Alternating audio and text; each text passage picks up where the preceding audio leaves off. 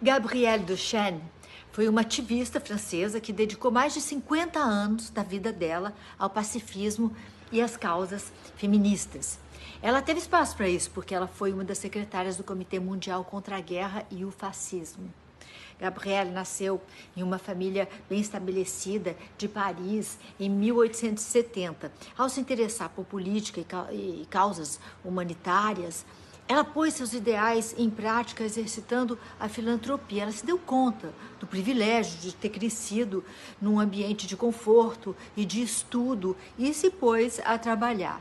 O que mais a tocava, o que mexia com ela, era o bem-estar das mulheres trabalhadoras. Durante o início do século XX, ela defendeu os direitos das costureiras, das costureiras da, da indústria da moda, demandando melhorias nas condições e nas horas de trabalho e também uma a estipulação de um salário mínimo além dos salários iguais entre os sexos. Nessa época, ela presidiu a ala trabalhadora do Conselho Nacional de Mulheres Francesas, além de ter criado organizações que queriam, pretendiam unir feministas radicais com as feministas liberais para que aquilo funcionasse melhor, para uma colaboração eficiente.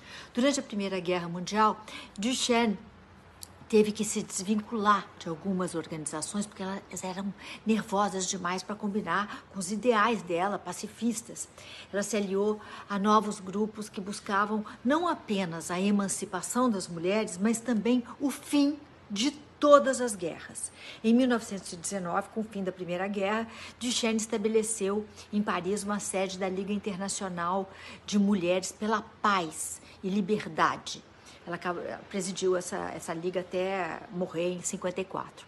No final da década de 20 e no início dos anos 30, Duchenne participou de vários congressos, congressos anti-imperialistas, anti-guerra e pró-desarmamento, sem deixar de colaborar com os movimentos sufragistas e libertários que também aconteceram por toda aquela década. Como secretária daquele Comitê Mundial contra a Guerra e o Fascismo, com a ascensão dos governos, governos autoritários que tomariam a Europa, que ela já então uma renomada pacifista chegou à conclusão de que não era possível combater a violência do fascismo de forma pacífica. Ela muda um pouco o discurso dela diante dos avanços totalitários e perigosos e passa a considerar a possibilidade de guerrear para que ao fim, a paz e a democracia prevalecessem.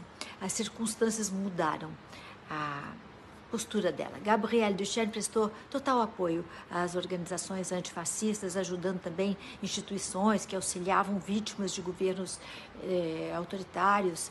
No final, sobraram algumas arestas e, e contradições, como sempre acontece com as grandes figuras, e muito do legado pacifista de Duchenne foi questionado por ela ter sido uma veemente apoiadora do comunismo e da União Soviética, mas parece que ela desconhecia a brutalidade do governo stalinista, parece. É, durante a Segunda Guerra Mundial, principalmente após a rendição da França, perante a Alemanha nazista, a vida de Gabrielle passou a ser ameaçada. Ela foi perseguida pela Gestapo e se refugiou na casa de uma amiga. Lá, mesmo escondida, ela continuou trabalhando por seus ideais libertários até morrer em 1954.